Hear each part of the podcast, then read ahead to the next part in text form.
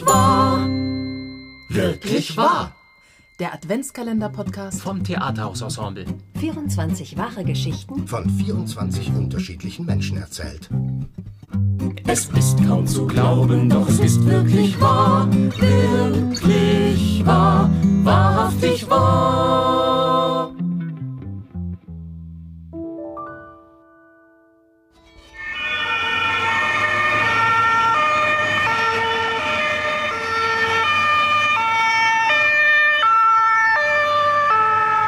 Hallo Dominik, schön dich zu treffen.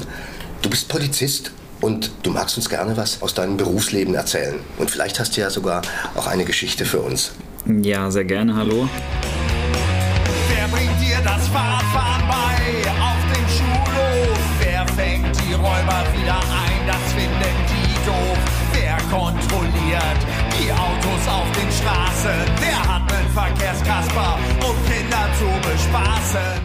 Warum bist du zur Polizei gegangen?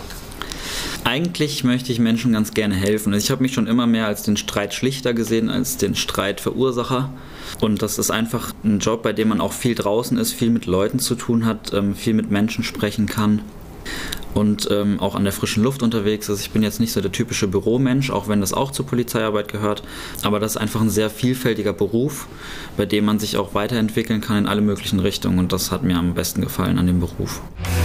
Erklärt den Dummen, hier darfst du nicht parken?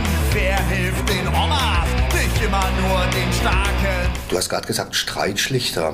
Ich kenne das von Schulen, dass es da auch in Klassenstufen Streitschlichter gibt, die dann für eine bestimmte Zeit dafür auch ein bisschen ausgebildet werden, um dann auf dem Schulhof, wenn es zu Streitereien kommt, die dann dazwischen gehen und diesen Streit schlichten. Das habe ich nicht gemacht. Ähm, das wird aber tatsächlich mittlerweile in Kooperation mit der Polizei gemacht. Da gibt es bestimmte Polizeibeamte, die extra geschult werden, nochmal um an Schulen dann mit Kindern zu sprechen, mit Lehrern zu sprechen und da zu vermitteln, dass diese Streitschlichtungen eben gut vonstatten gehen. Wer fährt manchmal mit Blaulicht über Rot? Wer hat bei den Verbrechern immer Hausverbot? Hast du Begegnungen mit im Zusammenhang mit Kindern? Ähm, ja, häufig. Also öfter sind Kinder auch mal weg von ihren Eltern und werden gesucht. Da gibt es dann tatsächlich relativ viele Streifen, die nach den Kindern suchen. Ist ja auch wichtig, dass die Kids dann schnell gefunden werden. Ja, nachts in irgendwelche Schulen klettern, um da auf dem Sportplatz rumzuhängen, mit Freunden Musik zu hören, das ist auch ganz häufig. Ansonsten sind natürlich Kinder jetzt nicht so in der Rolle des Verbrechers. Bildet sich zum Glück erst relativ spät aus, dass die Leute dann auf blöde Ideen kommen. Ähm, ansonsten hat man aber eigentlich eher schöne Begegnungen mit Kindern. Also gerade viel Winken ist wichtig im Streifenwagen. In Parks halten wir dann auch immer mal an, lassen die Kinder auch mal ins Auto, dass sie sich alles angucken können. Wie gesagt, Einsätze hat man relativ wenig mit Kindern, was ja auch gut so ist, außer es geht tatsächlich mal ein Kind vermisst. Ähm, da sind dann aber auch alle drauf und dran, das Kind wiederzufinden. Vor allem, wenn es Kleinkinder sind, in irgendwelchen Parks vielleicht beim Spielplatz abgehauen, entlaufen, irgendeinem Hund hinterher oder so. Das gibt es schon relativ häufig. Mhm. Gab es jetzt aber in letzter Vergangenheit, ähm, habe ich da jetzt keinen konkreten Vorfall gehabt. Bin ich auch ganz froh drum. Polizeipräsidium Frankfurt am Main aus dem Polizeibericht 19. November. Die Polizei Frankfurt bittet die Bevölkerung um Mithilfe. Seit dem 18. November 20.30 Uhr werden die zwei zehnjährigen Alessandro F. und Leon G. vermisst. Sie verließen etwa zur angegebenen Uhrzeit ihre Unterkunft in Frankfurt mit unbekanntem Ziel und sind seitdem spurlos verschwunden. Außer nach Frankfurt haben die Vermissten noch Bezüge nach Offenbach und Dietzenbach. Hinweise bitte an die Kriminalpolizei Frankfurt oder jede andere Polizeidienststelle. Findet ihr die Kinder immer wieder? Zu 99 Prozent, ja. Also zu 99 Prozent sage ich jetzt mal in, in schnellster Zeit, also so innerhalb von ein, zwei Stunden. Aber auftauchen tun sie eigentlich alle immer. Also ich habe jetzt noch keinen, keinen Fall gehabt, wo das Kind dann nicht gefunden wurde. Meistens dann irgendwie bei einem Freund, die fährt man dann die Adressen an oder bei Bekannten, bei Großeltern doch aufgetaucht oder bei irgendeinem Kiosk, wo man sich immer ein Eis holt. So, so Stellen fährt man dann halt an und schaut nach. Ist vor allem in Parks natürlich wichtig, dass man alles absucht, weil die Kinder verstecken sich ja auch gerne mal im Busch oder auf dem Baum. Man muss mal schauen, dass sie nicht vielleicht in den Weiher gefallen sind oder so. Wie gesagt, da kommen dann immer viele Polizisten und helfen suchen. Polizeipräsidium Frankfurt am Main, 21. November. Die beiden zehnjährigen Buben, die seit Donnerstagabend, 18. November, vermisst wurden, konnten noch am Freitagabend durch Polizeibeamte der Polizeistation Dietzenbach wohlbehalten gefunden werden. Die Polizei bedankt sich ausdrücklich bei der Bevölkerung für die Unterstützung. Also in letzter Zeit kann ich mich auf jeden Fall an das Halloween-Erlebnis erinnern. Ähm, wir hatten jetzt an Halloween, es ist ja so üblich, dass die Kinder mal durch die Gegend uns Süßes oder Saures rufen und ähm, Türen klingeln und dann Süßigkeiten wollen. Ähm, da haben wir uns ein bisschen darauf vorbereitet, weil wir Tagdienst hatten. Also wir waren quasi tagsüber im Dienst und ich hatte dann einfach so eine Box mit Gummibärchen mit dem Auto.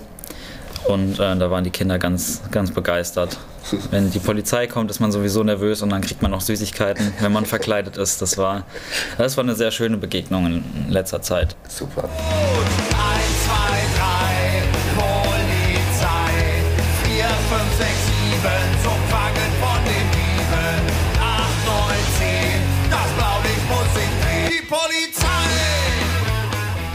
Spannendes Erlebnis. Auch die haben wir eigentlich äh, immer wieder. Ich kann mich jetzt konkret erinnern an eine Familie aus Seckbach, Frankfurter Stadtteil im Osten. Da wurde letztens ein Überfallalarm ausgelöst. Das heißt für uns dann natürlich immer Spannung direkt. Wir waren gerade auf der Dienststelle.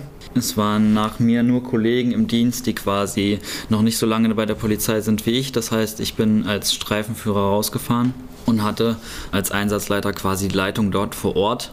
Ja, dann rödelt man komplett auf, das sagt man so. Man, man zieht die Schutzweste an und springt sofort ins Auto, macht die Sirene an und fährt schnellstmöglich mit entsprechenden Sicherheitsvorkehrungen natürlich dann an diesen Einsatzort. Das war ein Einfamilienhaus in Seckbach, wie gesagt. Da ist, schwirrt einem natürlich viel im Kopf rum. Es kann ja jede Situation sein. Es kann ein Fehlalarm sein. Jeder Alarm wird aber als echter Alarm behandelt bei uns, ist klar.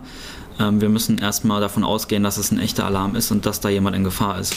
Und bei so einem Überfallalarm bei einem Privathaus, da wird dann erstmal das Haus umstellt, dann muss man die ganzen Kräfte koordinieren. In Frankfurt haben wir das Glück, dass viele Streifen sehr, sehr schnell da sind.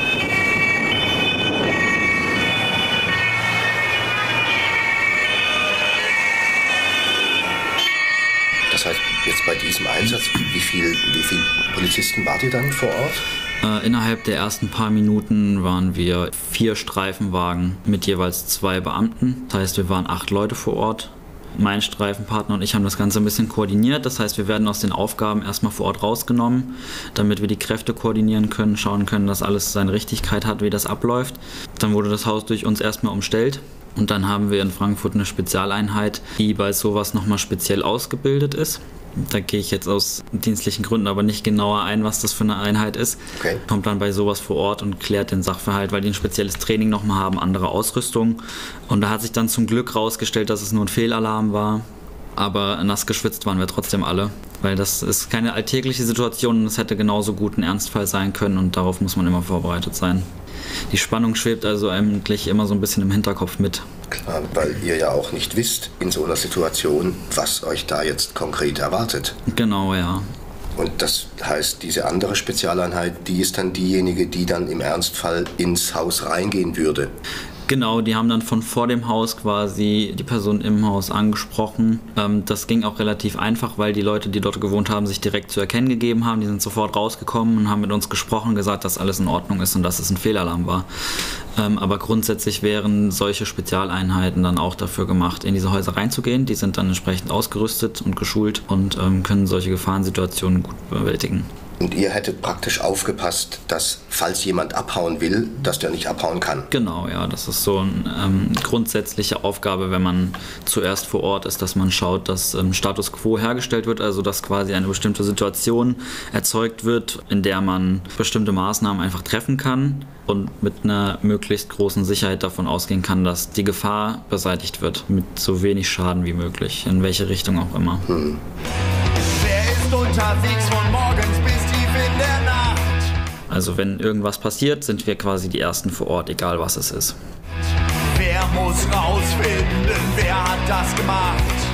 Und generell jedes Mal, wenn man einen Einsatz hat, sind die Leute eigentlich dankbar, dass man da ist. Und das gibt einem so ein bisschen was zurück und macht einen dann auch ähm, glücklich, dass man diesen Job ausüben darf.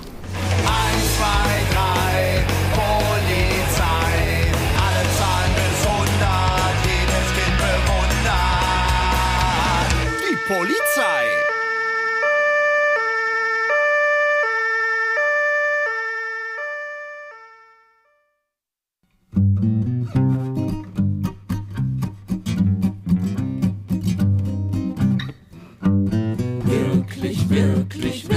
Wirklich wahr.